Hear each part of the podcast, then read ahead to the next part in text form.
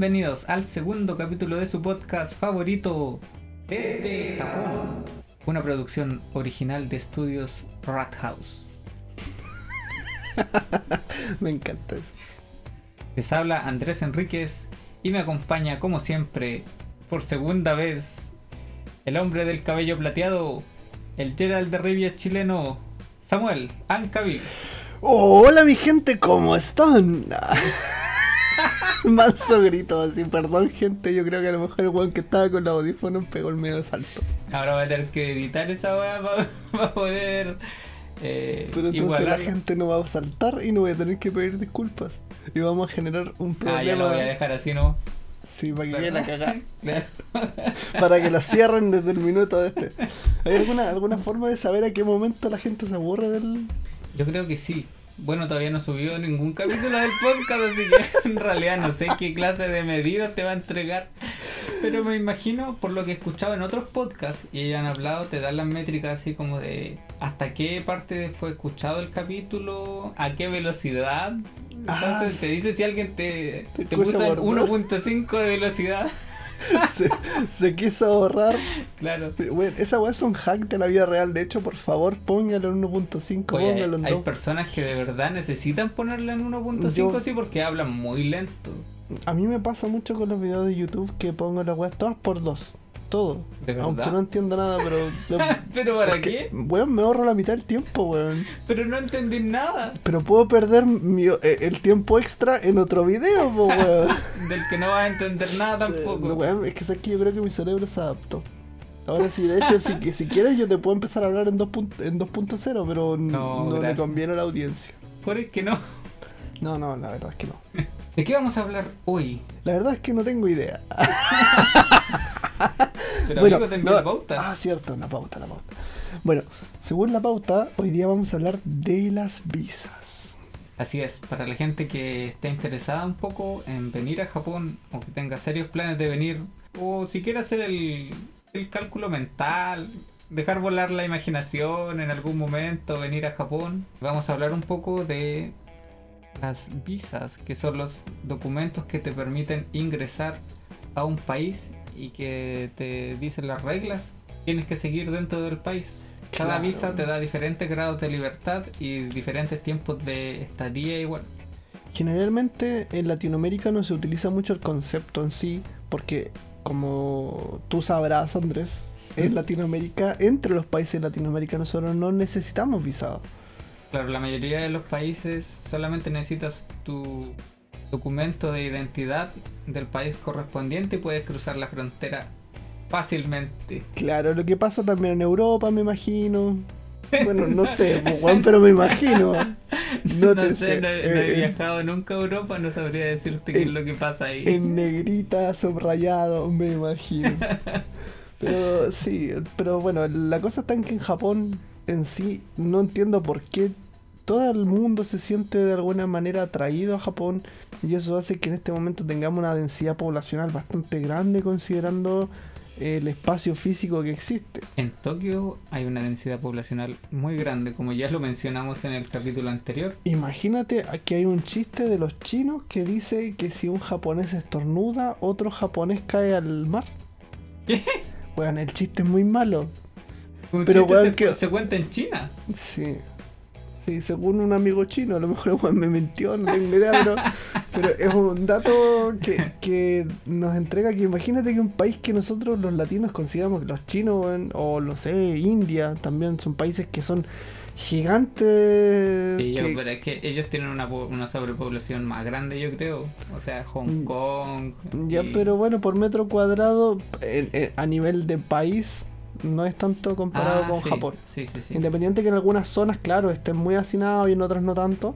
Claro, China eh, es un país gigantesco. Japón es un país que ahora está abierto al mundo. Estaba. claro, estaba abierto al mundo Antes del coronavirus. coronavirus. Sí. Entonces tenía varios acuerdos o tratados con otros países para tener libre tránsito en caso de turismo. Eh, en sí, antes de la pandemia, tenía Japón tenía muchos tratados de, de libre tránsito, por así decirlo, con países para que vinieran a hacer trabajo, o sea, experiencias no remun... remun- Ayúdame con esa palabra, por favor. Para que vinieran de turistas. Exacto, para que vinieran de turistas. Y eh, nosotros esperamos que luego de que la pandemia termine, es- estos acuerdos se vuelvan a cumplir. Claro, Por lo tanto, esta información se va a, va a volver a ser vigente eh, luego de que... Todo vuelva a la normalidad. La si alguna norma. vez sucede eso. Bueno, no hay, no, hay, no hay imagen, así que hay que poner entre comillas normalidad. Así es. Eh, disclaimer. Este podcast o este capítulo no es una guía sobre cómo conseguir una visa, así que no, no se fíen completamente de todo lo que nosotros vamos a decir. No somos el canal oficial del gobierno de Japón. Aunque debiéramos serlo. ah. Solamente le vamos a hablar un poco de la experiencia que nosotros hemos tenido teniendo las visas y cambiando entre visas y todo el proceso que hay en medio. Bueno, de todas maneras, igual estamos usando Google. Así que técnicamente lo que digamos no, es- no va a estar errado, aunque sí probablemente incompleto. Así que Probablemente incompleto. muy incompleto, porque también es cierto que no vamos a estar dos horas buscando en Google, weón. Si vamos a hacer sí, un- esta no es el propósito de este podcast servir de guía, es solamente para contarles la experiencia, qué es lo que pueden esperar al obtener una visa. Entonces, ¿necesitas una visa para estar en Japón? ¿Sí o no? Depende del país que vengas. Claro, en Latinoamérica específicamente hay varios países que tienen tratado. Por ejemplo, está Chile, que tú usaste ese beneficio cuando viniste en 2017. Claro, haciendo un link con el capítulo 0. Porque este no es el capítulo 2, es el capítulo 1. Es el capítulo 2. Así va a decir en el. Así va a decir capítulo número 2. Bueno, que Chile tiene tratado con, con Japón, entonces tú no te- tuviste que hacer ningún trámite antes de venir a Japón, digamos, relacionado con Japón mismo. Tuviste Claro. que hacer un trámite relacionado con, con el tránsito, que la escala que tuviste que hacer en Estados Unidos. Claro. Yo, yo no sé ahora, por ejemplo, eh, los que somos de Sudamérica, antes solamente teníamos la opción de pasar por Estados Unidos y de Estados Unidos a Japón. Ahora existe la, la opción de pasar por México. No sé cuáles son los requerimientos para pasar por México, pero por Estados Unidos tienes que hacer un documento que se llama la ESTA, que es una visa de tránsito, o también conocida como la visa waiver, que claro, es como un tránsito, pues weón. Claro, es para hacer escala en Estados Unidos. Te cobran por ella y dura dos años. Sí. El, el- lo que pagamos fue alrededor de 7 o 10 eh, dólares. Pero Mm. ahora, quién sabe cuánto costará. Debería costar lo mismo, pues, weón, no sé. No, yo creo que la Ah, pero por- de precio. Bueno, sí, también por el corona tampoco sabemos si está activa. Pero el tema es que tuvimos que hacer eso porque cuando hay escala tienes que fijarte en el país donde se escala y también en el país a, a donde vas a llegar. Así que ojo con los dos, ese era el dato. Claro. Los demás países de Latinoamérica y el Caribe que tienen tratado de libre tránsito con Japón son Argentina, las Bahamas, Barbados, Chile, ya lo mencionamos, Costa Rica, República Dominicana, El Salvador, Guatemala, Honduras, México, Surinam, ¿Dónde queda Surinam, weón? no sé exactamente dónde queda, pero creo que está al lado de la Guyana. Claro, es Está como en el la- lado la- opuesto de Sudamérica. las tres de- mellizas. Claro. Los tres países desconocidos. Guyana, de- Guyana francesa y Surinam. Ah, la que quería un poco, no. No, pero creo que Surinam de hecho tiene un, no sé, una economía súper buena y, y les va súper bien. No sé Así nada que de Surinam. saludos, saludos para Surinam. No sé ni siquiera si hablan español en Surinam. ¿Mm? Probablemente no. Saludes a Surinames. Y Uruguay también. Países de Latinoamérica y el Caribe tienen libre tránsito como turista por Japón. 90 días, que Claro. es más o menos equivalente a 3 meses, pero dependiendo de cuántos días tenga el mes. Oye, soy bueno para irme por las ramas, weón. Sí, y sin ningún sentido. Exacto. Pero weón, nunca está de más. Es que 90 Ya, días no es lo mismo. No es lo mismo meses. que 3 meses. Claro, tres meses puede estar en Japón.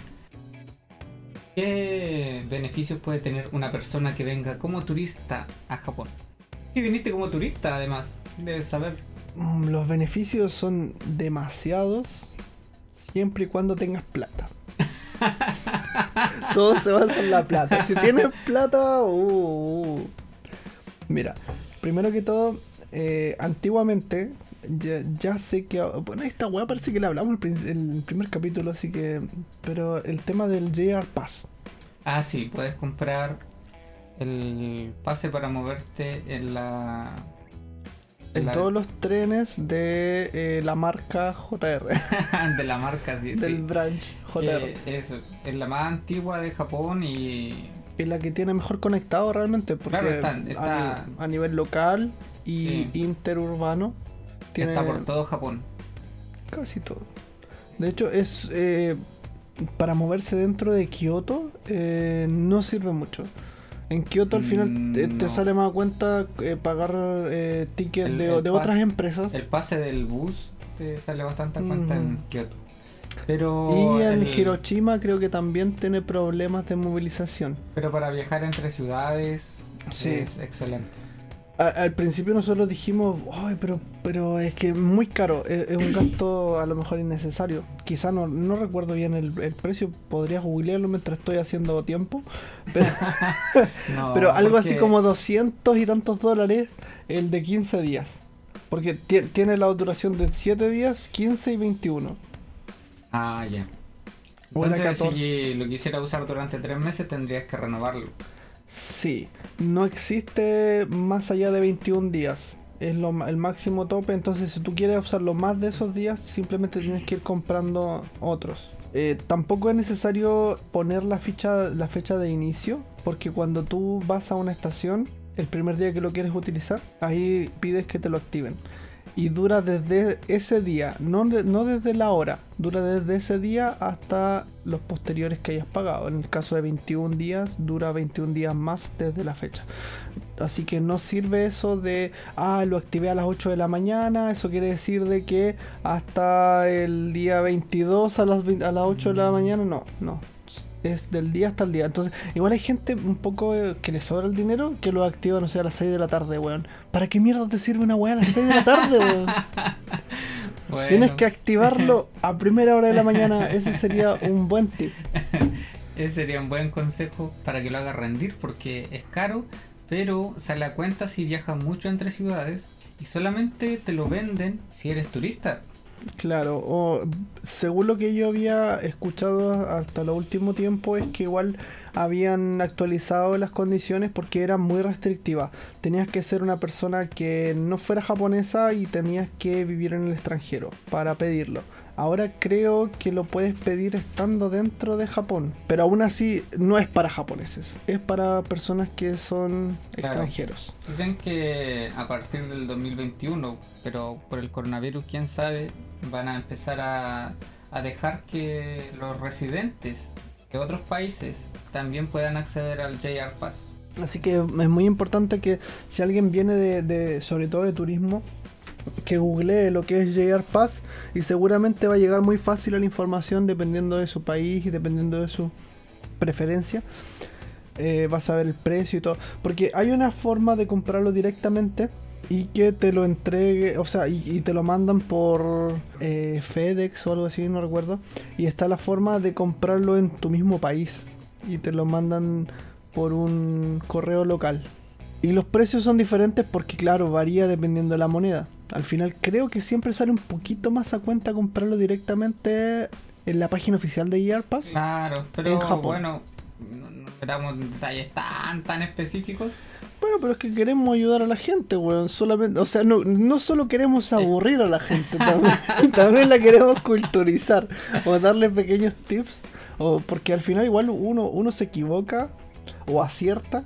Y eso da, da experiencia, pues, weón. Y la experiencia sobre todo es muy útil a la hora de, de querer viajar a Japón. Porque un poquito más de experiencia te puede salvar, te puede ahorrar un poco de plata. ¿Qué otro beneficio pueden tener con la visa de turista? El segundo gran beneficio de la visa de turista radica en el tax free. Ah, sí, el exento de impuestos. Sí, actualmente en Japón existe el 10% de impuesto. Claro, al consumo. O sea que cualquier cosa que compres se le va a agregar un 10% del valor al momento de pagarlo en caja, a menos que esté el precio con el impuesto incluido. Pero eso queda a discreción de las tiendas, entonces... De hecho ya no es así, pero no se, no, no se cumple. Porque hace poco tiempo, no, no me atrevo a decir una fecha, pero menos de un año, eh, hicieron una ley de que prohíbe que la tienda exhiba el precio sin, sin impuesto. Claro, porque lo que hacían era ponerle el precio y abajo le ponían más impuestos. Más impuestos. Entonces, tú cuando llegabas a la caja te das cuenta de que algo que... eh, bueno, cuando te cuesta 100 yenes que te cobren 110 no es demasiado. Pero ya cuando llegas a, una caja, a la caja con algo de 10.000 yenes y te digan no, es que sabe que son 11.000. Claro, o compra una Nintendo Switch por 30.000 yenes y llega a la caja y son 33.000. 33.000. Entonces, eh, to- todas esas cosas se supone que ya debieron eh, haber parado, pero no es tan así. En la realidad yo igual he visto que, claro, te aparece el, precio en grande, que es el precio eh, sin el tax, y muy chiquitito el precio con tax, y, y de repente uno igual se marea. Sí, hay que tener cuidado eh, con los precios en Japón por eso, por el impuesto al consumo. Pero de lo que estábamos hablando era de la exención de impuestos. En ciertos lugares, en ciertos comercios, tienen exención de, de impuestos para personas que vengan como turistas. Entonces tú compras el producto, pagas el precio con el impuesto, luego con la boleta y tu pasaporte vas al counter de, En el mismo lugar donde Sí, en el mismo compraste. lugar. Generalmente está en, en- no en la misma caja, sino que está en, Claro, en algún otro piso, dependiendo del, del, del local. Y ellos te devuelven el equivalente al 10% de impuesto. Claro. Eh, es súper útil a veces, por ejemplo, que cuando tú compras con tarjeta de crédito y ya compraste el valor total y luego vas a pedir a la caja que te devuelvan tu 10%, te lo devuelven en cash. Entonces, mm, es, es útil, es bastante útil eh, eh, en, en ciertas ocasiones. Lo otro que es muy importante, oye, weón, tenía una weá muy importante y se me olvidó. Bueno, en algunos comercios que son súper útiles, que los podemos nombrar, que es Don Quijote, que sí o sí un turista va a ir a Don Quijote. En Don Quijote sí te, te dan el, Sí, el, el seguramente. 10%, en Bukov también, dependiendo, bueno, pero no todos. No, no, no todos, pero hay... Eh, Pero imagínate que, en las, el las Bukov... tiendas que tienen exención de impuestos son las que tienen más publicidad acerca de la, exen- de la exención de impuestos. Dice en grande, tax free. Sí, pero imagínate que alguien quiera venir a comprar monitos de segunda mano o consolas que va a salir un poquito más barata que comprar las nuevas. Eh, las tiendas de segunda mano, algunas o la mayoría poseen este tax free, entonces es súper útil para un turista. Y, ah, ya, ahora me acordé, weón. Es que cuando tú compras el tax free, te, te ponen una boleta, te ponen el, el detalle de la boleta en el pasaporte Ah, sí, y se lo- te empieza a, a hacer el pasaporte muy grande y uno se asusta porque te lo, te lo ponen con un corchete de los más baratos que tú sientes que lo vas a soplar y se te va a salir entonces Claro. Pero eh, es importante que dejen la boleta dentro de- del pasaporte y traten de no sacarlo. Porque ellos, además de la boleta, ponen un hanco, ponen una especie de estampa que pasa en la hoja del pasaporte la mitad y la otra mitad dentro de la boleta. Entonces, eh, así se aseguran de que esa boleta permanezca ahí. Claro, y que cuando la revisen, si es que la revisa en inmigración, revisan tu pasaporte, se van a dar cuenta de que ahí había una boleta si es que la retiraste. Claro, y, y de hecho yo, creo que la gente que no tenga miedo a rellenar de boletas, no, no pasa nada, es muy difícil que, de- que eso te traiga un, un problema, porque recuerdo que cuando vino de turista eh, el hermano de mi esposa, yo le pedí al tiro, le dije, oye weón, tú tienes tax free, vamos a comprar una Nintendo Switch. Y fuimos a comprar una Nintendo Switch. Y él estaba súper asustado, pero me, la van a, me van a cobrar el tax cuando salga y todo. Y le dije, no weón, no te van a cobrar nada. Y no le cobraron nada, si al final eh, es... Claro, el beneficio que tienen los turistas por ser turistas, digamos, por estar aquí durante un tiempo limitado y sin ejercer ninguna actividad que sea remunerada. Claro. Porque claro, los turistas no pueden trabajar en Japón, esa es una de las limitantes. Pero que tengan ojo, porque por ejemplo, si ellos tienen alguna boleta muy extraña, imagínate 30 productos de los mismos. Ah, claro. O ya ese caso. 10, 10 productos del mismo. O sea, imagínate, viniste y te compraste 10 eh, Apple Watch. Eso te lo van a investigar y te van a cobrar ese tax. Porque te da indicio de que ya no es consumo personal. Que Claro, ya sino puede que es una exportación. Mm. Entonces tú lo que vienes a hacer, claro, es como que vienes a, a hacer cosas comerciales. Tienes que tener ojo. Me imagino que incluso hasta cuatro del mismo producto no va a haber problema, pero ojo con, con el número nomás. Claro, una Nintendo no. Switch no te va a causar ningún problema, un PlayStation 4, una Xbox, incluso dos. Bueno, Xbox es mejor comprar en Estados Unidos, weón, no sé. Sí, yo creo que los productos que salen más baratos en Japón vale la pena comprarlos aquí. Si te salen más baratos comprarlos en tu país, no los compres aquí. Es que de hecho productos nuevos en Japón son súper contados con las manos de los dedos, weón. ¿Cuáles son los Con más las baratos? manos de los dedos. los productos son contados con las manos de los dedos. Sí, weón, son las manos de los dedos.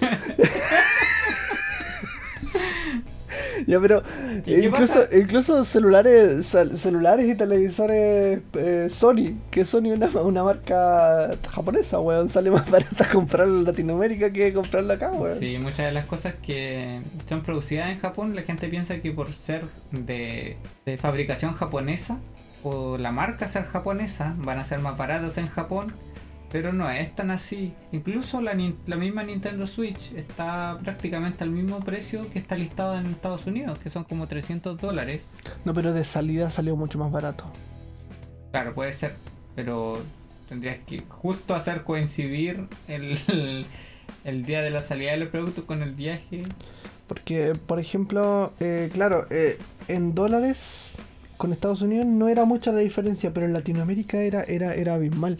Era más de un 15, cerca de un 20% extra por Claro, eso pasa, pero no, los productos hechos en Japón no necesariamente son más baratos en Japón. Así que por favor dejen de pedirnos weás, por favor. ¿Quién Había- un weón que me pidió una cata japonesa, weón, que es un pájaro. Una cata de... Ya, pero no fue nadie que escuchara este podcast porque hasta el momento nadie ha escuchado este Pero podcast. weón, ¿cómo me pedí un animal que tiene el apellido japonés? O sea, ya, claro, una cata japonesa. Ah, entonces una- eh, es un pájaro que viene de Japón. Oye, weón, seguramente en Japón es más barato el pájaro. ¿Cómo queréis que te mande un pájaro japonés, weón? ¿Cómo queréis que te mande un pájaro japonés? Weón, por favor, ayuda. Mira, y hay otros weones que. Hay un, un weón que, que me pidió un carrete de pescar. Que me dijo, oh, weón, compré un carrete de pescar en Japón y la weá. Yo dije, weón, ya, bacán, dame el nombre. Y era un nombre así como Jürgen Strangenborgen.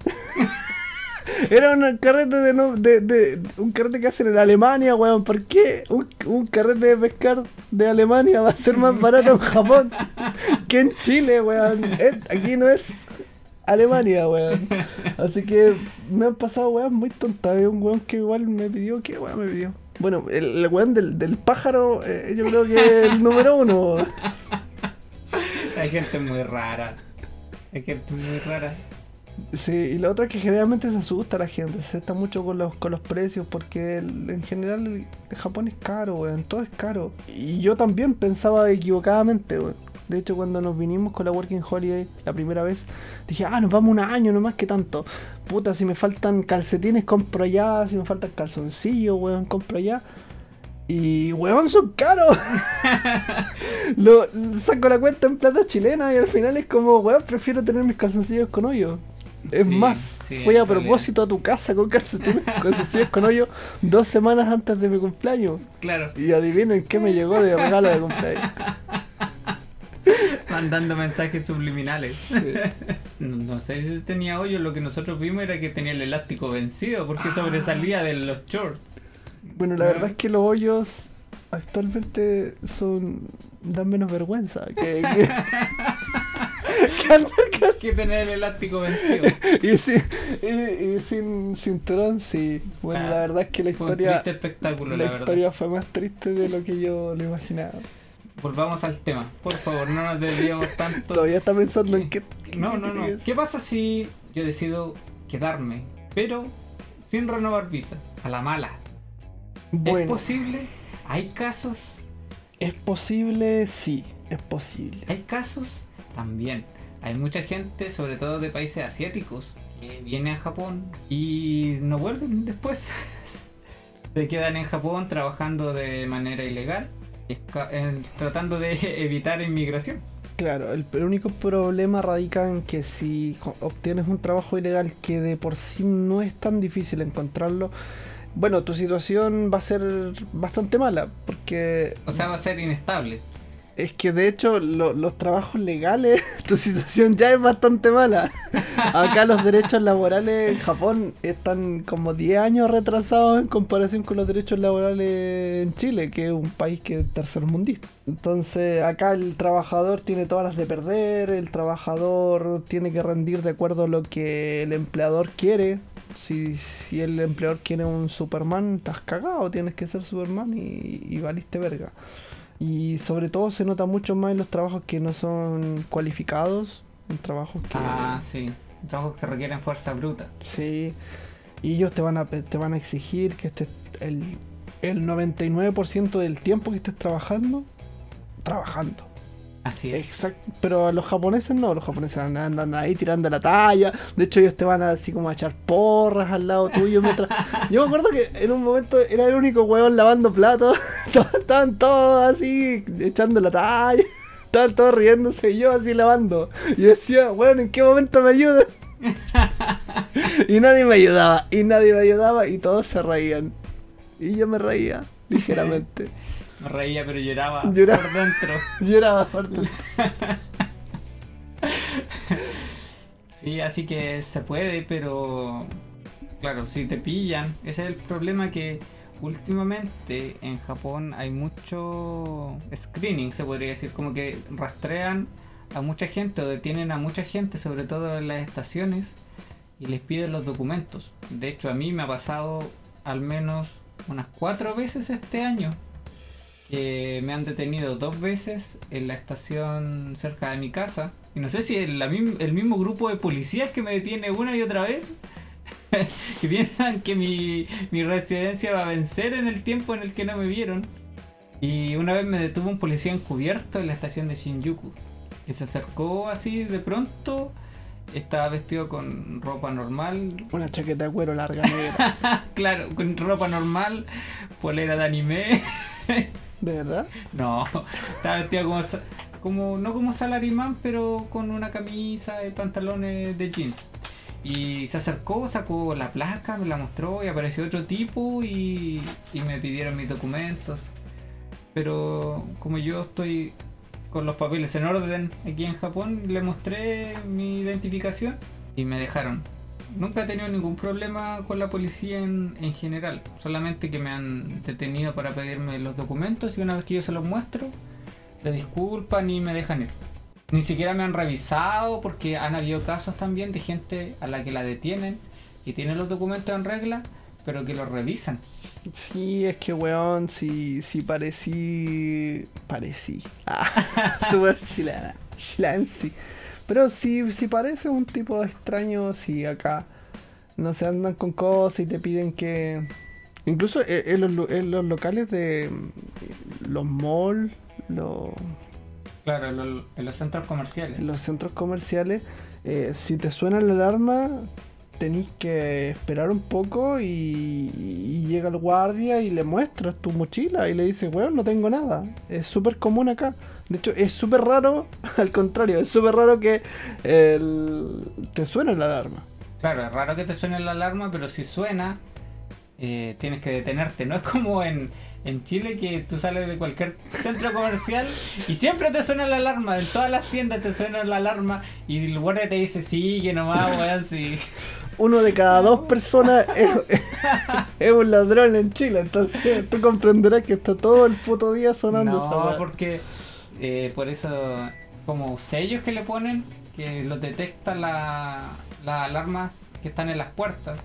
Entonces, te, te venden algo que tiene puesto ese sello, no se lo quitan antes de pon- meterlo a la bolsa. Tú pasas por la puerta y suena la alarma. La mayoría de las veces el guardia ya sabe que no estás robando nada, sino que fue algo que se le olvidó a la persona que te vendió el producto, así que te deja pasar. Eso en Japón no es así. Tú tienes que detenerte si Mm, te suena alguna alarma en un centro comercial. hecho, a nosotros nos pasó algo muy gracioso, pero no tan gracioso. No, no era muy gracioso. Cuando nosotros vinimos de turista, no vinimos solo dos, vinimos tres personas. Que vino un weón que se parece al, al weón de, de Superbad, a la película Superbad, el mismo weón de, de McLovin. Eh, nunca he visto esa película. Weón, es muy. No, no sé, no, me acuerdo si muy buena, pero ya, el McLovin, viene con McLovin. Y ese weón se compró una chaqueta solamente para venir a Japón. Y esa chaqueta se le olvidaron sacarle el sensor.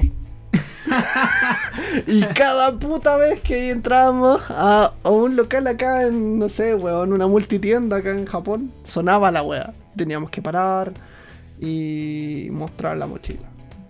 Todo el puto rato. Pero ¿y por qué no se lo cortaba el sensor? porque iba a hacer iba a destruir la chaqueta era una, una chaqueta no sé de Ah, material te, muy te refieres a ese, a ese a ese sensor plástico que se quita con una herramienta especial. sí sí Oh.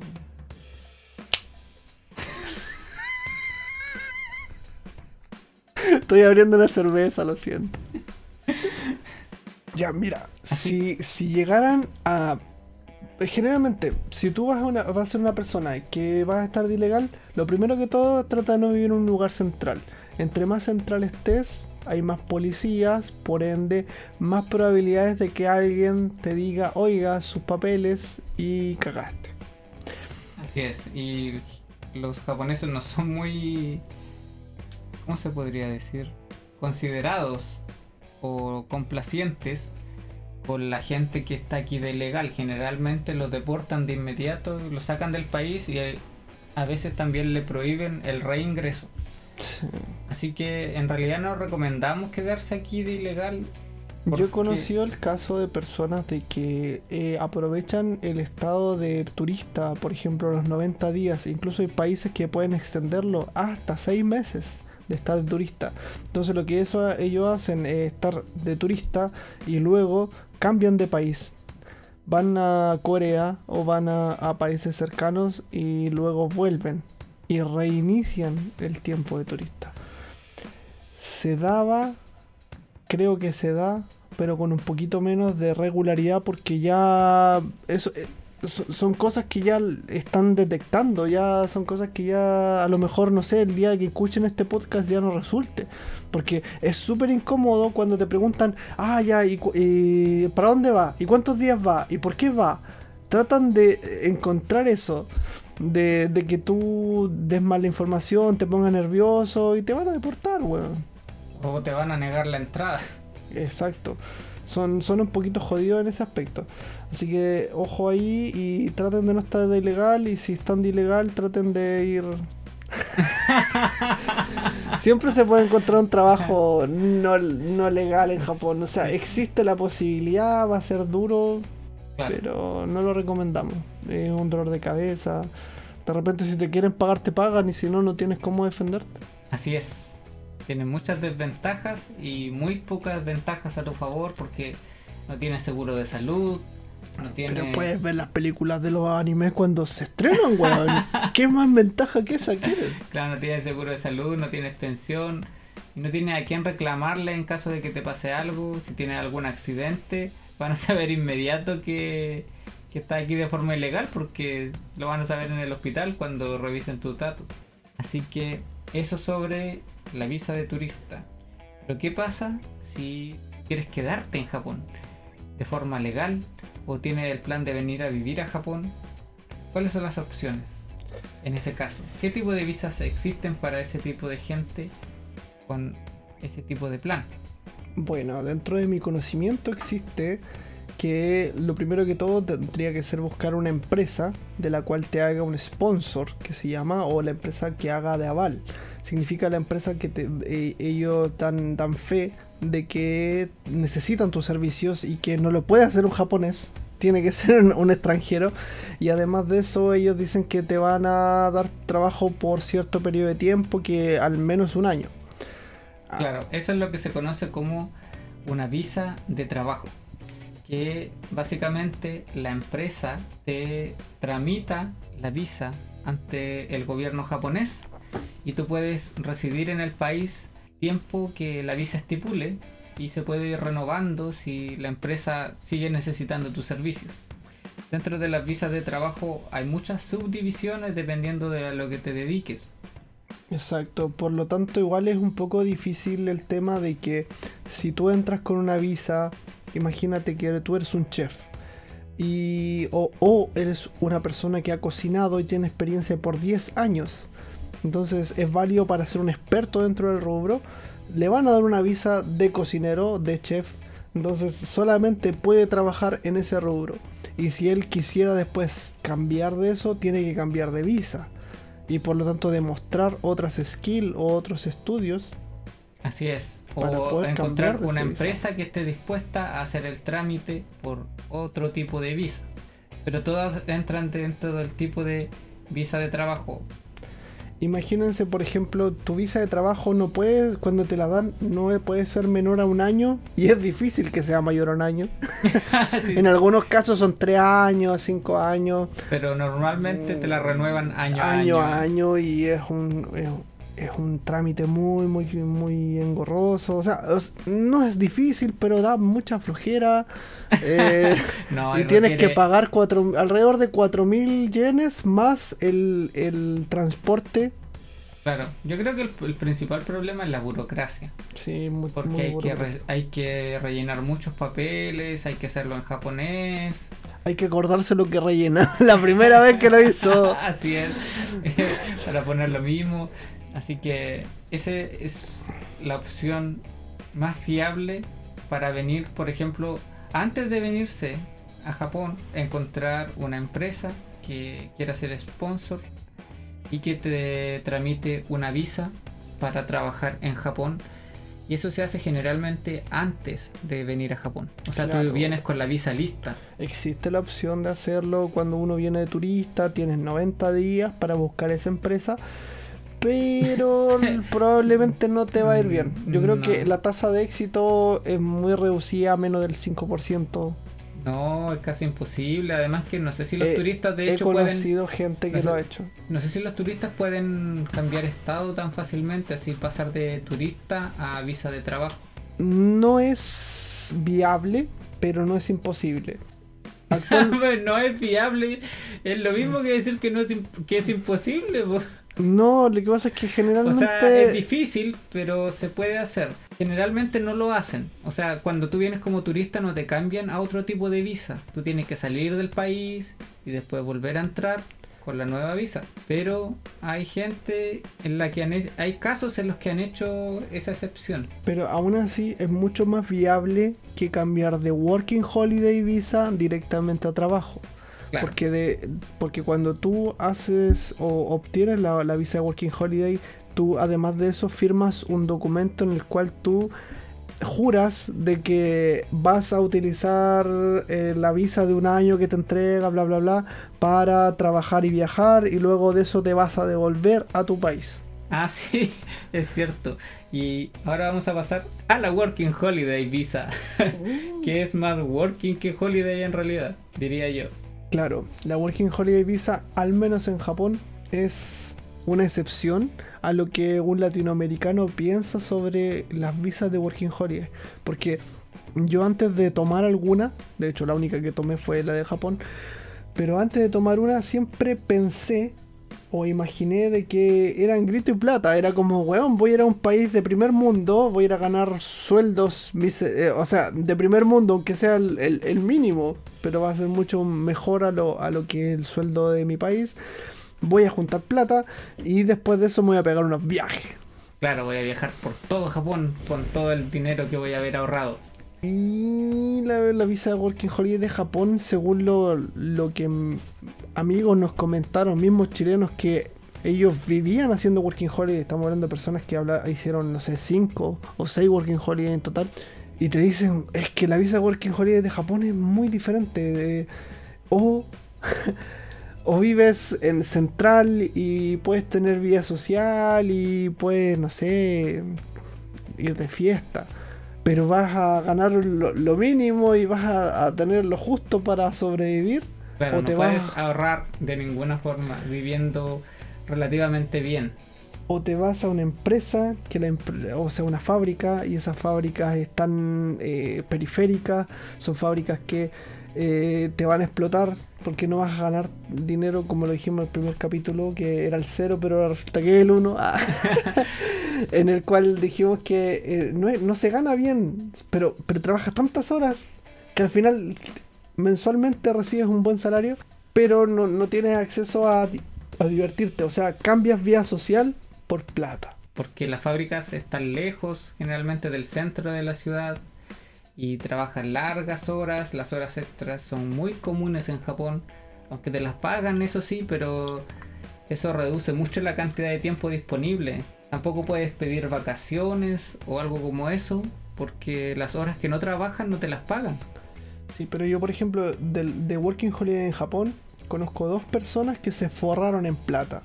Un argentino que tuvo el mal de Henry Cavill, Porque porque el weón eh, nos contaba que cuando chico era, era gordo y después de eso, cuando estaba más grande, se dio cuenta de que si adelgazaba quedaba bueno.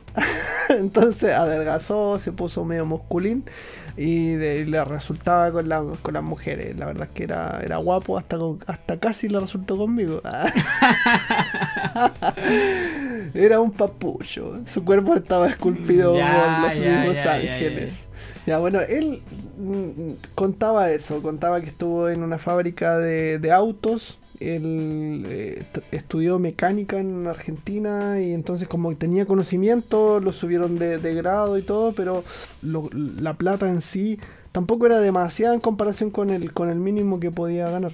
Aún así trabajaba más o menos 200 horas mensuales, weón. O sea, haz, haz el cálculo. ¿Cuántas son las horas normales que uno trabaja? ¿45 en Latinoamérica más o menos? a la semana, sí. Eh, significa que son 4 semanas, 45 por 4. Calcúlame, weón. yo- 180. 180, ya. Te weón, imagínate, trabajaba mínimo 200 a 300. ¿A 300? Weón, imagínate cuánto tiene que dormir ese weón. Claro, y trabajar en una fábrica donde hace el mismo trabajo todo el tiempo, la Mm. misma actividad todo el tiempo. Lo que pasa es que como, como la fábrica estaba periférica, eh, prácticamente era o dormir todo el día domingo o trabajarlo y a- al final le daba flojera quedarse trabajando, o sea, quedarse, quedarse descansando. Así que trabajaba y el weón trabajaba todos los putos días. Entonces, al final, él se dio unos viajes muy geniales por, por Asia y llegó a Argentina con muy buena plata. No, no, no recuerdo exactamente el, el- monto y bueno, y si lo digo al final a lo mejor sale el nombre de él y no quiero. Si al final todo, todas las experiencias acá están... Dependen de la persona, cada uno viene a hacer lo que quiere. No, pues weón, pero las personas que estamos hablando nosotros no vamos a estarla así diciendo con nombre y apellido, no vamos a decir de que el, Ah, weón no. que tenía una ceja que... que no, pero el, que el punto es que con- es- el punto es que las personas pueden ganar dinero en Japón con la Working Holiday, pero tienes que vivir como esclavo el año que, que vas a estar aquí. Y que va a ser solamente working, nada de holiday. Y Sí, pero igual eso no aplica a cierto muy selecto grupo de, de- de profesionales que actualmente se está necesitando mucho, que son los IT. sí, pero en ese caso, eh, lo mismo Haití muchas veces le ofrecen visa de trabajo. Exacto. Entonces ellos Es vienen están, como working. están tan necesitados que tú llegas como working, le pasó a un amigo, lle- llegas como working y te ofrecen una visa de IT y resulta que, puta weón, gan- ganas 500 mil yenes mensuales que, bueno, saquen los cálculos ustedes, pues weón, no lo voy a hacer todo.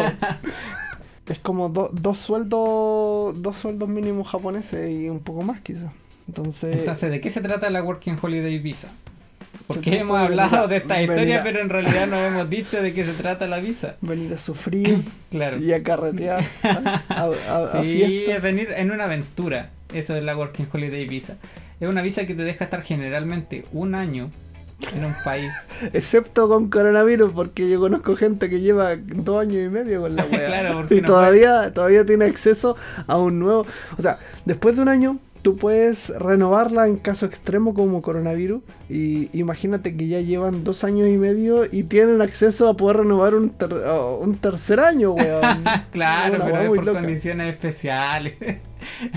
pero esa gente no está aburrida de vivir en Japón ya. Lo dudo. ¿Tú, tú estás aburrido? Mira, no sé si estoy aburrido. No, en realidad me daría lo mismo, en realidad, volver a Chile o permanecer en Japón. No es que esté enamorado del país tampoco. Es que Chile es tan malo, weón, que. en-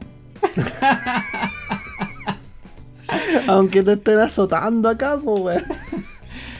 Oye, no hablé así de te apretan país. las pelotas. No, sí, está mala la cosa. weón. Sí. Y que la Working Holiday Visa te deja permanecer aproximadamente, bueno, en general un año. Mm. Con algunos países son seis meses, pero es renovable por otros seis meses para estar un año y puedes desempeñar cualquier tipo de, de labor remunerada que no sea, por ejemplo, la prostitución o algo ilegal en Japón, obviamente. Sí, los japoneses son ah, muy, muy estrictos y muy, muy doble estándar al mismo tiempo. O sea, en sí la prostitución está condenada, pero es súper fácil buscar el. El hoyo legal, sí, por decirlo de alguna forma. su, su tienda de masajes Claro. o cualquier tontera ahí en Kabukicho está lleno. Hay muchos agujeros legales por ahí. Mm, muy fácil. sí.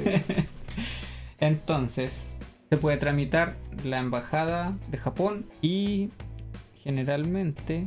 Ah, y tiene un límite de edad de 30 años en el Sí. caso de Chile.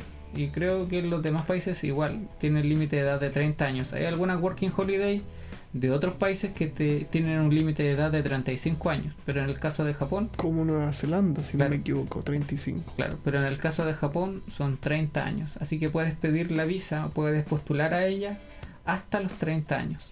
Bueno, y. Porque de- lo que quieren son trabajadores jóvenes, obviamente. ¿no? Conozco, gente de que, de que valió, valió verga. o sea, por el tema de la pandemia, actualmente no están recibiendo lo que son working holidays. eh, Y se le pasaron los se le 30. pasaron los 30. Tengo un amigo que le pasó y fue, fue feo porque él estaba súper emocionado y no, no hay nada que hacer. pues. No, pues una vez que pase el... Bueno, no sabemos en realidad, a lo mejor van a hacer alguna, excep- alguna excepción en el caso del, del tiempo que llevan aislados por el coronavirus, pero hasta el Pero momento, hasta el momento nada. no hay ninguna noticia al respecto. Si hubiera, la vamos a dar.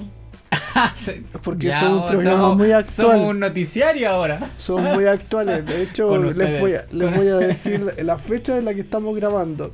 Estamos grabando a las 8.30 del año 1997. El año 1997, un año que nadie recuerda porque no ocurrió nada importante. Exacto. Y esa es la visa Working Holiday y te permite trabajar sin límite de, de horas.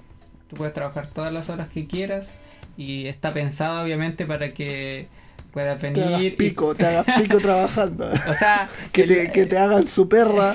En el bien. frente de la visa, eh, la, la visa Working Holiday se supone que es para que vengas a conocer el país y te permiten trabajar para que puedas costearte los gastos en los que vas a incurrir estando aquí. En el reverso de la visa es una fábrica de esclavos. Quieren hecho- trabajadores jóvenes que vengan a hacer el trabajo que los japoneses no quieren hacer No les quieren pagar el mínimo.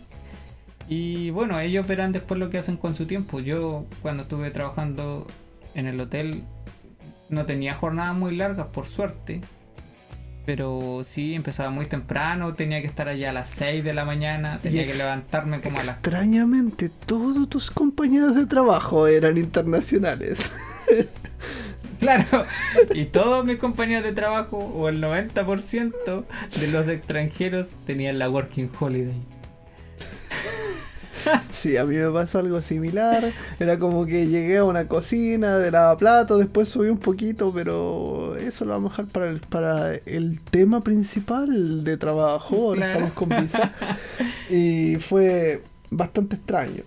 Porque era como, weón, no hay ningún japonés haciendo esta weá. Somos puro, puro, puro migrante y la mayoría venían de los países que los japoneses consideran como los sangres sucias. Claro, son los asiáticos de sangre sucia. Los asiáticos que no son japoneses y de, de los países cercanos y... Y sí, era, bueno, era súper duro, era súper duro el trabajo. Pero igual es una aventura, igual lo pasamos bien, vivimos aquí en Japón, fuimos a lugares, conocimos lugares, interactuamos con los japoneses y... Fuimos al bosque de los suicidios. ¿Cuándo? fuimos al bosque de los Ah, tú no suicidios? fuiste, pues weón, porque es que el Andrés no, Lo que no pasa es que yo, amigos. como les dije, le- me levantaba como a las cuatro y media de la mañana para ir a trabajar porque tenía que llegar a las 6. Entonces me acostaba muy temprano, no, no, iba, no, no tenía tiempo de salir de noche y como trabajaba con turno, Y ponía todos sus esfuerzos en tratar de no de no participar en esa clase de cosas.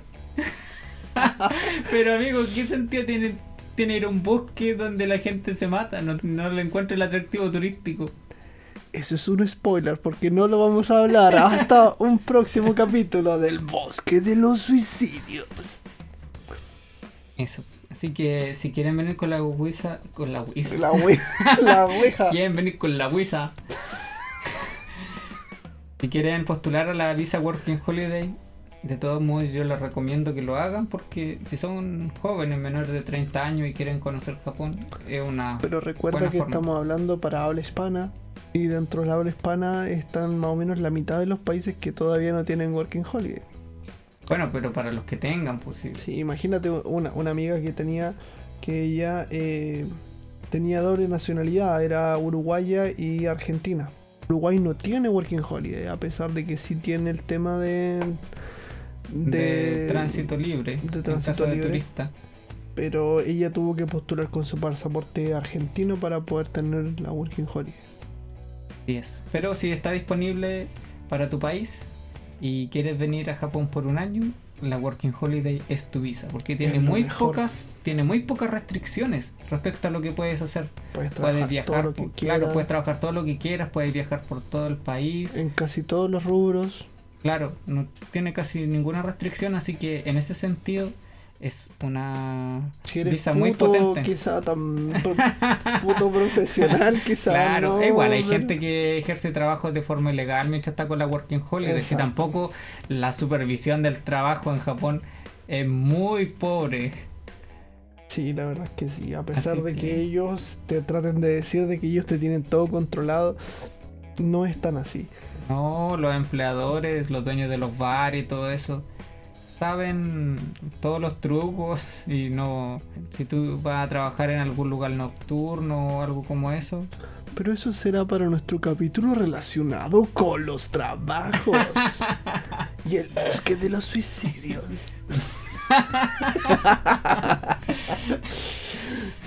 hay otros tipos de visas a las que puedes optar que la ¿Cuáles visa son, don Andrés? Por favor, dígamelo. La visa, esta, es la que yo llamo la visa de los desesperados. La visa de Yo amo Japón. Y, o sea, tengo que quedarme aquí, cueste lo que cueste, de cualquier forma. Y es la visa especial para parientes de japoneses o de residentes. Ah, o sea, mi visa. Así, y mi visa también. Bueno, pero a pesar de eso, es diferente tu visa de la mía y vamos a tratar de explicarla un poco. Claro, las visas de especiales para parientes de japoneses, en mi caso, es porque yo estoy casado con una japonesa, entonces soy pariente, soy el cónyuge, y eso me permite La optar- lapa. La lapa. el- ¿Cómo se llama? El La, sanguijuela, el La parásito. Así es. Y eso me permite optar a visa de cónyuge, ahí se llama. Y la visa de cónyuge es muy buena, la tienes que ir renovando año a año. A veces te pueden dar 3 años o 5 años, pero al principio lo normal es que tengas un año. Y ah, igual que la Working Holiday, no tiene ninguna restricción. Puedes trabajar en cualquier oficio, eh, cualquier cantidad de horas. Tienes libre tránsito por el país. Así que eh, esto también es válido, por ejemplo, para hijos de japoneses para padres de hijos japoneses y toda persona que tenga algún tipo de relación Por sanguínea ejemplo. o directa con un nativo japonés. Así que esa es la visa para parientes directos o cónyuges de japoneses. Que, De japoneses. Ah, claro, pero que es la visa que muchos ansían porque no tiene restricciones de tiempo. O sea, hay que renovarla, pero la puedes renovar todas las veces que quieras. Pero aún así, igual eh, dentro de Latinoamérica puedes encontrar países como eh, Brasil, eh, Perú, Bolivia y no sé si existe otro más, en los cuales llegaron eh, migrantes japoneses hace muchos años atrás y ellos tienen incluso apellidos japoneses. Imagínate el presidente Fujimori. Claro, claro, pero estamos hablando aquí de las visas para la gente. Ah, ¿tú se me adelanté? No, no, no. Pero Pues esa, mismo, esa- weón.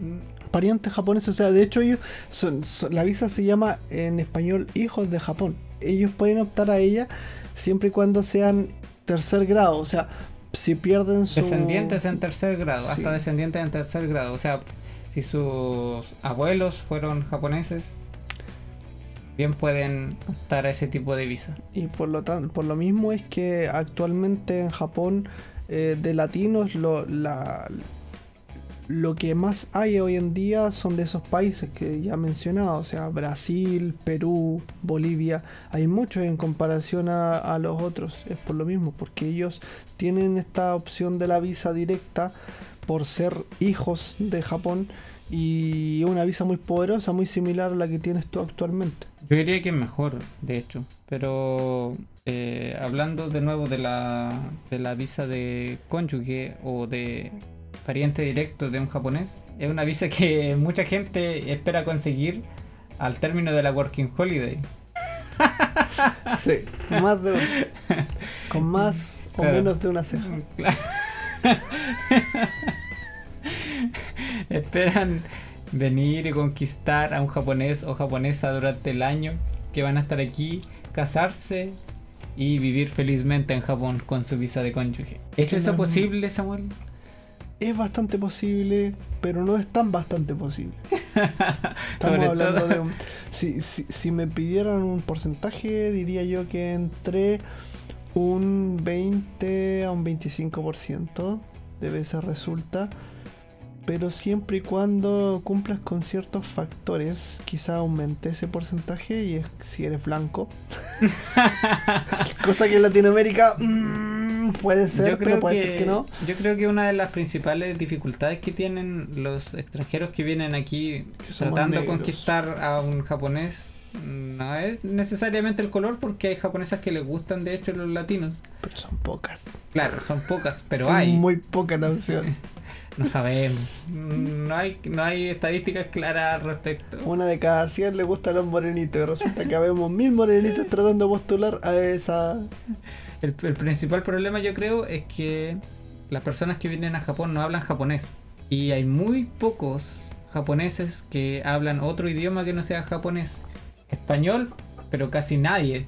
Inglés un poco más, pero Hasta también... francés, weón. A francés, alemán.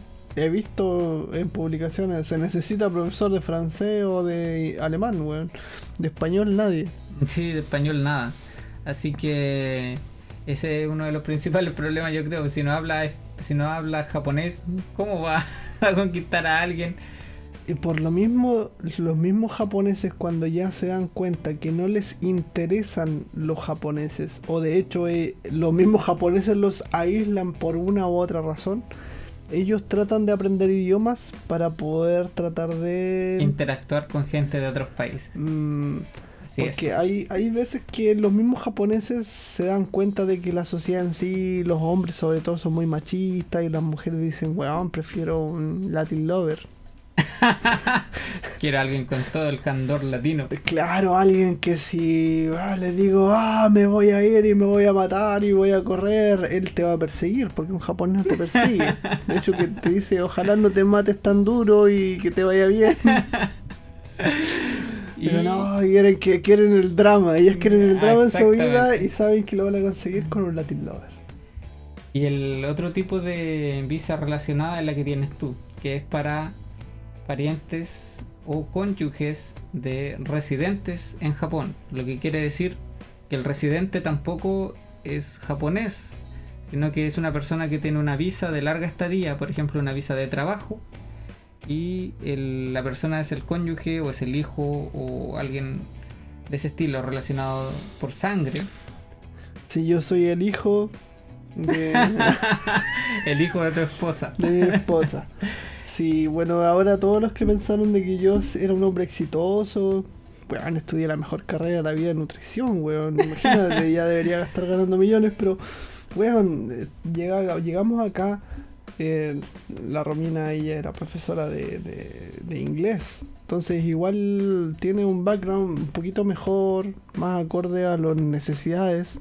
Claro, aquí en Japón se siempre están buscando profesores de inglés. Aunque ellos quieren nativos, o sea, Claro, no les importa tanto que tú tengas el título de profesor, sino que les importa más que seas nativo. Nativo. Y ojalá que tenga los ojos verdes. Porque, bueno, si eres un nativo morenito, como que tienes Mm, como el, claro. el mismo peso que un latino, un latino profesor. No, pero si eres nativo igual, tienes muchas más oportunidades. No tantas. Si eres morenito. No, pero sí. experiencia, viejo, experiencia. No ¿Experiencia mía, de pero de, mi mujer. En algún momento si ella va a aparecer. nativa. Por lo mismo, pero ella. Pero adivina, a adivina, a- si ella trabaja, ella, ella ha trabajado y trabaja con personas que son más morenitos, que son nativos. Pero los menos morenitos. Pero weón, ¿qué te voy a andar dando nombres si no doy nombres de los chilenos? De la historia de los chilenos que cuento, voy a andar nombrando a weones que nadie cacha. El tema es que eh, en sí, en Japón importan mucho las apariencias. E incluso a veces los latinos que tienen rasgos más. No sé, weón, son más blancos, weón. Sí, no quiero decir que los japoneses son los nazis modernos, pero parece que lo dije. Sí, fue bastante acusatorio tu, tu tono. Sí, pero bueno, al final la gente que venga se va a dar cuenta un poco que, que, que influye mucho. Influye O mucho. sea, yo nunca me he dado cuenta de eso en realidad, nunca he visto Pero, que alguien lo tú, haya... tú pareces, weón, te falta decir al out bar y tirar una bomba, weón. Pero ay, yo no me ¿Por sé- qué crees que te pararon cuatro veces los policías?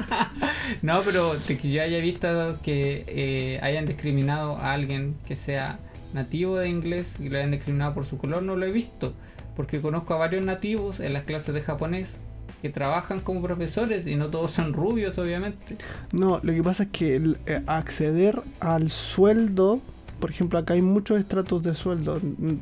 Una persona nativa que tiene eh, eh, background, tiene educación de, profesor de inglés, ellos ganan mucho más comparado con una persona que sea no nativa, que tenga profesión de profesor de inglés. Entonces, por ejemplo, no sé, pues imagínate la misma Romina, ella ha pasado por varias escuelas y en general se da mucho esto de que hay nativos del idioma, pero que no se ven como nativos, que trabajan junto con ella, Claro. trabajan junto con ella en esa empresa, pero no se ven nativos Pero eso... con la apariencia blanca Claro, pero eso no es que lo... dentro no- no de esa que- empresa porque esos nativos pueden ganar mucho más. Claro, pero no creo que lo discriminen exactamente como, ah, es que no me gusta tu color de piel, sino que en la imagen que dan los nativos a los... Mira, yo lo único que te digo es que aquí en Japón es legal poner la foto en tu currículum vitae. No es solamente legal, sino que tienes que ponerlo. Obligatoria, a eso voy, obligatoria. Porque eh, en Claro, varios porque países que, eh, en los que se usa el cerebro ya no es necesario. Pero es que Japón no es un país multicultural. No es como vivir en Latinoamérica, donde hay una Jap- mezcla de muchas culturas y algunas se han visto... Eh, Estoy probando mi punto. No, pues se han visto reprimidas. En Japón, ¿qué cultura se ha visto reprimida dentro de Japón? Bueno, los mismos japoneses, incluso imagínate, pues, no, weón. porque todos se ven iguales, pero no han sido reprimidos por su apariencia. Pues pueden haber sido reprimidos. No, pero weón, ahí, ahí ya tenemos una discrepancia y a lo mejor un tema de un futuro podcast. Junto con el bosque de los suicidios. Sí, mejor explícanos de qué se trata tu visa. Sí, mejor, porque ya estamos alargando mucho y yo no sé, weón. ¿Cuánto, cuánto va a durar máximo nuestro podcast? ya no nadie lo sabe. Bueno, la visa dependiente, a diferencia de la tuya, es que se le da a personas que no. que dependen de alguien que no sea japonés. Claro, que es residente, pero Mm. que no, no es de nacionalidad japonesa. O sea, una persona que tenga su propia visa, que no tenga los ojos rajados y... Ah, pero eso es una discriminatoria, pero si puede ser chino, puede ser de No cualquier otro país. que no tenga los ojos rajados y que no se crea el hoyo del queque. El... Pero eso puede ser cualquier país asiático también. Bueno, Corea del Norte. A ver, ¿cómo lo digo? Una persona Que no sea japonés. que no sea japonés, claro, aunque lo parezca. Claro. Y bueno, esta visa, a diferencia de la tuya, no es tan poderosa. Tenemos eh, más eh, problemas a la hora de buscar trabajo porque, por ejemplo, no puedo trabajar en nada que sea un bar. Por ejemplo, podría trabajar quizás, no lo sé, porque no me han aceptado todavía en lugares que sean restaurantes con alcohol. Pero Ah, ya, no puedes definitivamente ejercer- no puedes nada- ejercer nada relacionado con alcohol. Claro. Creo, que mi teoría dice que sí podría un restaurante que venda alcohol, pero que, que no sea el- lo primordial, sino que, Claro, claro, no, para la no comida. un bar. Pero claro, un, ba- un bar, nada. Nada que Eh, tenga con la noche, así como- nightclub, nada que tenga que ver con la noche. Yo, yo quisiera hacer eso, pero no me dejan. Así que la Romina está triste porque no puedo ver chicas en poca ropa bailando. en La. Romina quisiera que tú trabajaras en un strip club japonés, Exacto. pero lamentablemente No puedo. Así que ella, ella está muy triste por eso. Y eh, lo otro es que técnicamente una persona con esta visa no puede trabajar. O sea, no es natural que una persona con esta visa pueda trabajar, pero tú puedes pedir un permiso especial en el cual te pueden dar opción de trabajar, pero máximo 28 horas semanales. Y también esto implica un problema porque en tu visa por delante dice no puedo trabajar y por delante por, por delante por delante por detrás te- tiene un, un stamp una estampa, no sé cómo chucha Sí, se dice en español, estampa. weón, una estampa que eh, me dice que puedo trabajar 28 horas semanales. Entonces cuando me ha pasado, cuando intenté, porque a mí me encanta hacer Uber Eats, weón, no sé que me apasiona esa weá de, de, de ir a De dejarle repartir comida. de repartir comida, weón. Yo digo, weón, esta weá era lo mío, yo no sé por qué estudié, pero me apasionaba, me apasionaba. Man, bicicletear y más encima de repente, weón, habían como una, una, unas subidas de mierda. Ya, pero el tema es que, weón, me encantaba esa weá. Y yo quería volver a eso cuando tuve esa visa y eh, no pude.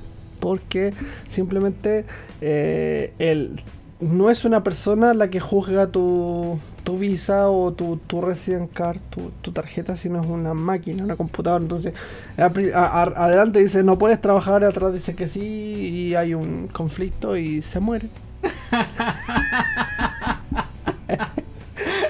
se congela la Eh, máquina. Sí, así que no pude volver y la Romina estaba súper feliz. Entonces tiene no una-. Tienen una limitación de horas que puedes trabajar, solamente puedes trabajar medio tiempo, media jornada. Claro. Y también tiene la limitación de que no mucha gente te quiere contratar porque originalmente la visa no se pensó para trabajar. Tiene la restricción de que no puedes trabajar, puedes residir en Japón, pero sin trabajar. Ahora Es- se hizo la excepción de trabajar media jornada, pero aún así está bastante limitada.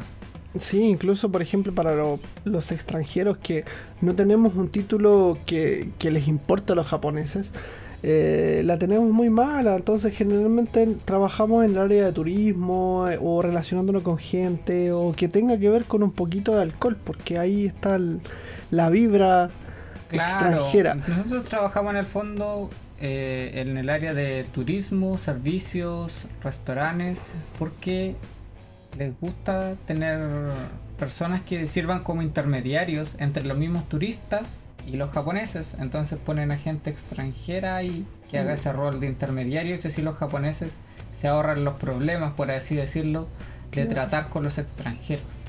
Claro, y al contrario, puede ser que esos mismos extranjeros den paso a que lleguen extranjeros al bar y que ellos tengan más acceso a poder conversar con ellos, que hay algunos que les encanta tra- eh, trazar con transar, perdón, con japoneses, o sea, con extranjeros.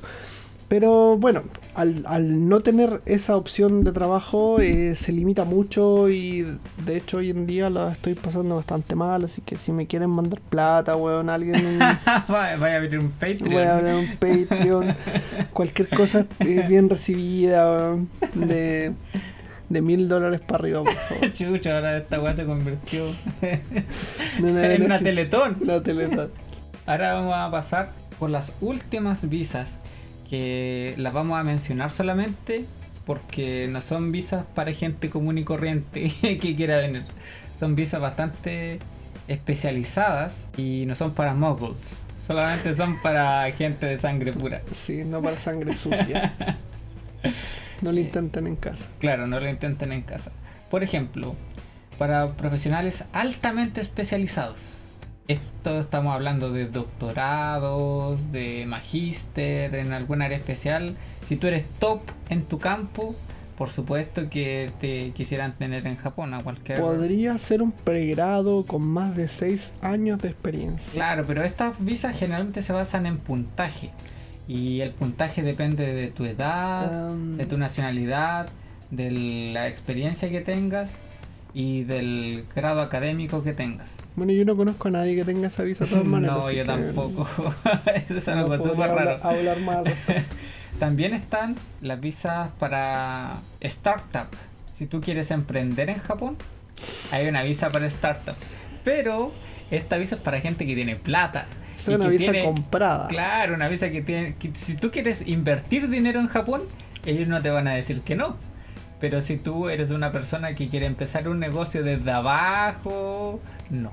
Esta visa no es para ti. Esta visa es para gente que ya tiene el dinero y que quiere invertir en Japón. Por lo menos son como 6 millones de yenes que tienes que tener para empezar una empresa y eh, al contratar empleados tiene que ser el 50% japoneses. Así que difícil. También están las visas diplomáticas para personas que trabajan para el gobierno y que vienen en representación del gobierno a Japón. Están las visas oficiales que son para el mismo tipo de personas que vienen en representación del país pero a hacer trabajo administrativo. No son el agente en sí que, que representa, pero son ayudantes, por ejemplo, secretarias. Y hay ¿Pero una ¿Dónde vendrían los cónsules, Andrés? El cónsul es un, dip- un diplomático. Mm, ¿Y qué hacen? Aparte de nada. aparte, aparte de nada. Aparte de, oye, los, los cónsules son los que te firman los papeles cuando tú, por ejemplo, te casaste y querías validar tu matrimonio en... Gracias. Con... No, de hecho la cónsul era súper buena onda, pero... Pero aparte Sí, ¿Por qué de... estás hablando mal de la cónsul? Porque, weón, No. preguntábamos caleta de cosas y, y no sabían nunca nada, weón. Es que los cónsules me imagino que están encargados de relacionarse con parte del gobierno japonés. No relacionarse con los extranjeros de su país que viven en Japón.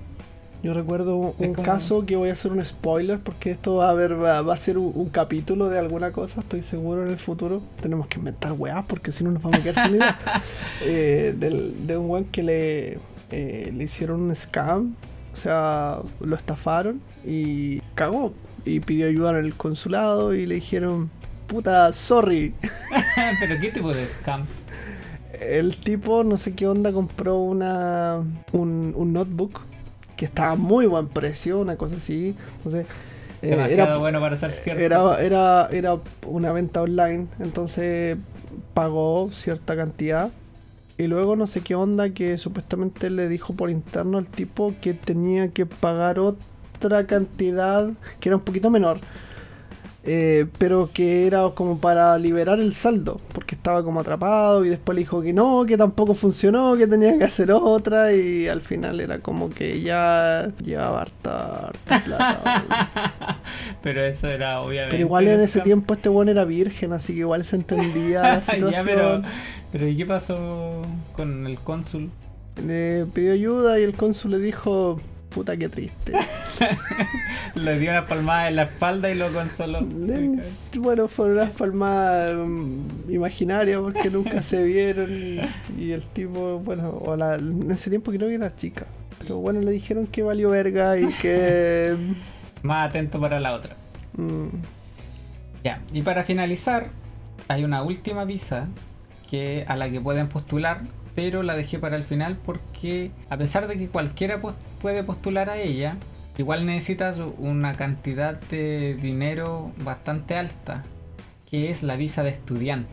Tú puedes venir a estudiar a Japón, por ejemplo, si quieres estudiar japonés, tú puedes venir a estudiar a Japón, o si quieres estudiar alguna otra cosa también, y te puedes inscribir en una escuela, y la escuela te va a dar una visa que te permite estudiar en Japón por el tiempo que dure tu carrera. Que pueden ser, si es un curso pequeño, pueden ser seis meses, o puede ser una carrera más larga, dos años, cuatro años, el tiempo que sea. ¿Tienes algún dato de, de precios en yenes? No, y ese es el problema, porque depende de la escuela. Sí. Hay muchos tipos de escuelas y hay muchos tipos de, sobre todo de japonés, hay muchas escuelas de japonés que entregan visa pero los precios son súper altos. Por ejemplo, tú la... O sea, ellos saben... Tula, Tula. ¿Te gusta la Tula? hay... hay... Puta la wea aquí tenés hay escuelas de japonés de que parten desde los tres meses su enseñanza, pero bueno, los tres meses lo pueden hacer como turista, entonces ahí no hay visado. Así que desde los seis meses ellos te pueden conseguir una visa que dura seis meses. O al año, dependiendo de si pagas el año completo. Claro. El, el, problema radica en que son muy estrictos a la hora de que tienes que asistir a las clases y tienes que tener el porcentaje de aprobación de los... Así es, para poder renovar la visa en el futuro, digamos, porque la visa igual hay que irla renovando y si tú no apruebas los cursos, entonces te retrasas y tienes que volver a pagar la mensualidad otra vez y el ellos te cobran no solo por el curso, sino además por el trámite de darte la visa. Pero más o menos por el año, o sea, como dijo, como dijiste anteriormente, igual es relativo, dependiendo de escuelas que son más caras, otras que son más baratas, pero por el año es aproximadamente un millón de yenes, puede ser 800 mil yenes. Claro, pues eso puede ser, pero estamos hablando solamente de los gastos que le vas a pagar a la escuela. Porque además tienes que pensar en los gastos que vas a incurrir tú al vivir aquí. Tienes que vivir en algún lugar, tienes que comer, pero bueno, puedes vivir en un parque. toma, tomas agüita de, los bebederos, de, la, de, las aves. Claro, te bañas en, el, en, el, en los baños públicos te tiras a la pileta de algún A la pileta y, bueno, si quieres comer, pues, no sé, weón, hacer un, arco. O una paloma. Un arco matar una paloma. Así que sí, esa es una visa, es una opción también, pero eh, necesita una cantidad inicial de dinero bastante alta. También tiene sus restricciones, aparte de que tienes que asistir a las clases y tienes que estudiar, eh, no puedes trabajar tiempo completo y no puedes trabajar en cualquier cosa. Puedes realizar algunas actividades y te permiten trabajar media jornada en trabajo a tiempo parcial, arubaitos. Yo igual conozco gente que, bueno, hace poco se implementó lo que es el My Number. Cuando nosotros llegamos existía y que supuestamente es como para frenar las actividades que se hacían anteriormente porque eh, tú puedes, no sé, tu visa dice que eres estudiante, puedes trabajar máximo 28 horas semanales, pero lo que hacían ellos era tener varios trabajos de 28 horas semanales. y yo conocí, de hecho cuando llegamos eh, tenía un amigo que era de, de, de India y el tipo trabajaba en la cocina donde trabajaba yo dos o tres días y además de eso estaba trabajando en un convini. Él era el cajero, entonces al final yo, yo calculaba las horas y como que no me daba. como mencionamos anteriormente, la fiscalización del trabajo en Japón es bastante pobre. Sí, así que técnicamente se podría trabajar más y probablemente los estudiantes que están actualmente con visa estudiante ellos hacen o trabajan más de lo que debieran, porque si no las matemáticas no dan. Claro, para trabajar tiempo parcial y vivir en Japón de manera digna, difícil. Pero el problema radica en que a lo mejor no hoy, no, no en un año, no en un año, pero cuando te pillan, claro, te van a. Para los que no sepan lo que es el My Number, como indica el nombre, es un número personal que está asociado a ti como extranjero y que no varía en el tiempo. Siempre, no importa que cambies de visa o de estado o lo que sea, siempre tienes el mismo número. Por lo tanto, si te lo piden en el trabajo y trabajas en varios lugares a la vez, va a aparecer el mismo número, digamos. Entonces van a saber que eres tú que está trabajando en varios lugares a la vez. Sí, incluso hace el año pasado hubo un caso de una familia entera de que llegó a Japón que eran peruanos y que los padres, porque eran los padres y dos hijos, el, el padre en sí cometió un, un delito acá en Japón y revisaron sus papeles y se dieron cuenta de que ellos tenían antecedentes falsos que habían venido con la visa de hijos de Japón, que supuestamente eran familiares o tenían familiares de japoneses y no era cierto. Entonces eh, los investigaron y los querían echar. De hecho al, al- tipo que cometió el delito y que por eso llegaron a la información lo sacaron directamente. Y a la mujer con los dos hijos eh, los querían sacar también porque técnicamente ya no eran japoneses porque habían mentido en los papeles, pero los niños tenían más de 14 años, entonces estuvieron toda su vida viviendo acá en Japón.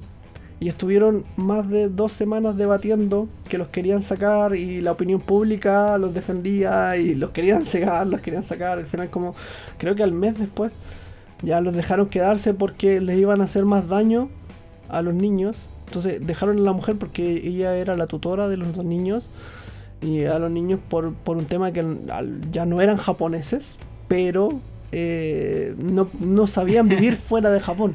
Claro, eh, lo que pasa es que, a diferencia de lo que pasa en algunos países como Chile, por ejemplo, que si una persona nace en Chile, eh, se considera que es chilena, le dan la nacionalidad chilena, pero en Japón, si una persona nace en Japón, pero ninguno de sus dos padres es japonés, no se considera que sea japonés. Mm, No importa que nazcas en el país, tú tienes que tener una ascendencia japonesa para ser considerado japonés. Entonces, en ese caso, cualquier claro, ellos... con, Ahora, con ¿qué tiene periodo medio oscuro de la historia? Es Sí. solo coincidencia. con algún bigote medio chaplín. Ahora, ¿qué tiene esto que ver con la visa de estudiante? No sé. No. Y no sé por qué lo dije, ya no me acuerdo, pero, Pero es súper importante. Ahora sí, lo otro que te quería comentar es que dijiste que era la última visa de la que íbamos a hablar. Sí, la última visa. Weón, pero nos queda la de refugiado. Pero es que esa visa es para personas que fueron, por ejemplo, eh, víctimas de alguna guerra o algo así en sus países y pueden pedir asilo en Japón. Pero tienes que presentar pruebas, tienes que demostrar que tu vida corre peligro o que has sido perseguido en tu país por fines políticos y que esos fines políticos no, no vayan en el mismo sentido que lo que tiene Japón, obviamente. Mm. Venezuela, Venezuela. Sí, puede ser. Así que igual algunos países de Latinoamérica puede que den, den con... Pero es una, es una, no diría que es una visa a la que puedas optar normalmente. Tiene Es que ser una, bajo la, la tasa de aprobación de ese claro, visado. es un, Pero es- súper poderosa, es similar a la, la visa que claro, tiene lo que te permite hacer, claro, lo que te permite hacer es mucho, pero eh, no, o sea, si tienes que optar esa visa es porque lo estás pasando muy mal en, en tu país, está en una situación extrema. Yo conocí a una persona que tenía la visa de refugiado que era de Siria. Mm, yo conocí a alguien de Venezuela. Pero ah, creo que a, a ti te extraña, te- me imagino, te, te extraña. Claro. No. Sí. No, de hecho No. todavía todavía somos amigos y todo, y me cuenta la situación y todo. Y bueno, lo que él hizo fue más que nada mostrar pruebas relacionadas en Facebook. Él, él mostró posteos relacionados que él estaba en contra del gobierno de turno. Y también mostró muchas pruebas relacionadas con amigos y gente cercana al sector donde él vivía que ya había ido con Kamisama o con Kaiosama a entrenar. Y ya estaban aprendiendo la Genkidama. Entonces, eh, cosas. Claro, iban corriendo por el camino de la serpiente del- en ese momento. Sí, hay algunos que se cayeron al infierno, otros que fueron atrapados por la, por la ley serpiente y todo. Sí. Entonces fue, fue complicado. Así que, oye, burlándote así del, de la tragedia que viven otros No, países. tra- trato de hacerlo más menos nomás porque, weón, tampoco nos vamos a poner a llorar si la situación, eh, yo sé que en algún momento va a cambiar y, y las cosas malas. Claro, hay que ser positivo. Así que igual existe esa visa no es específica de Japón, obviamente, hay muchos países que ofrecen visa de refugiado, pero si estás pasando por una situación similar y quieres venir a Japón, puedes reunir los antecedentes y postular. Sí, pero idealmente igual tiene que tener alguien de soporte, porque esta visa no es algo que te, la, te dé la respuesta inmediata. Eh, pueden pasar muchos meses, incluso hasta un año, sin recibir una respuesta clara. Y si no tienes con alguien que te dé soporte, porque tú no vas a, no vas a poder trabajar, aunque vas a poder estar acá, porque si te para la policía o te para cualquier cosa, tú dices que eh, tu visa está en trámite, pero no vas a poder generar plata, entonces tienes que tener alguien que te dé soporte acá, si no, estás jodido. Claro, es una apuesta.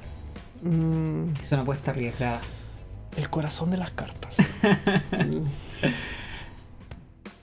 Y con eso damos término a esta review que hicimos prácticamente de los visados en Japón. Si a ti te interesa venir a Japón, puedes eh, optar a una de estas visas si cumple las condiciones y venir al país. y si no las cumples, mientras las puedas demostrar, También. Las Wink, apariencias son muy importantes. 13, 13. Así que, bueno, más que nada, dar gracias por el segundo capítulo. Dar gracias. Ahora se convirtió esta weá en un culto religioso. Alabaré, alabaré, ala. Sí, no, y seguramente ya va a vendría el tercero. Que, seguro, es que realmente es el segundo, porque sí o sí el primero es el, el piloto, pero no vamos a llegar ahora a pelear por eso. Claro, entonces estamos llegando ya al final de este capítulo. Espero que les haya gustado. Espero que les sirva de información. No de información extremadamente fidedigna, pero como guía al menos de los visados que existen para venir a Japón, si esa es tu intención. ¿Algunas palabras al cierre, señor Samuel? Eh, bueno, que, que si quieren venir a Japón, que luchen por su sueño, pero que no vendan el alma al diablo. Muy buen consejo, diría yo. Sí. Porque Que- que- siempre hay que velar porque te puedas conseguir unas condiciones dignas para, para vivir y trabajar. Porque si tú aceptas lo mínimo, o sea, menos de lo mínimo aceptable, estás haciendo que ellos tengan un precedente y que después ofrezcan eso mismo a otras personas. Creo que eso ya fue cubierto por los nepaleses. y- Sí, de- por- actualmente por eso es que el salario mínimo y bueno, el salario en sí ha bajado bastante. Ant- antiguamente, imagínate que los profesores de cualquier idioma ganaban 450 mil yenes, ahora están por los 200. Sí, más o menos. Así que se ha ido deteriorando un poco el mercado laboral en algunos lugares. Bueno, técnicamente en todo. Excepto en Haití porque, Excepto- porque son carreras que son nuevas. O sea, imagínate en 10 años esas weas van a estar ganando, Claro, pa- van a estar ganando 100 mil yenes. No creáis, es que surgen nuevos lenguajes de programación. Es como... Bueno, quién sabe. Yo les, les deseo la muerte porque no, no me da paja, weón. wea. El buen rencoroso. Como no tengo criptomonedas, yo quiero que quiero que todos que, que todos fracasen, fallen. Todos que todos fracasen. fallen. y que suelten las tarjetas de video. Y así, con este mensaje de amor y unidad, eh, les damos las gracias por haber llegado hasta aquí, por habernos escuchado. Hasta luego. Y nos veremos en el siguiente capítulo. Hasta la vista.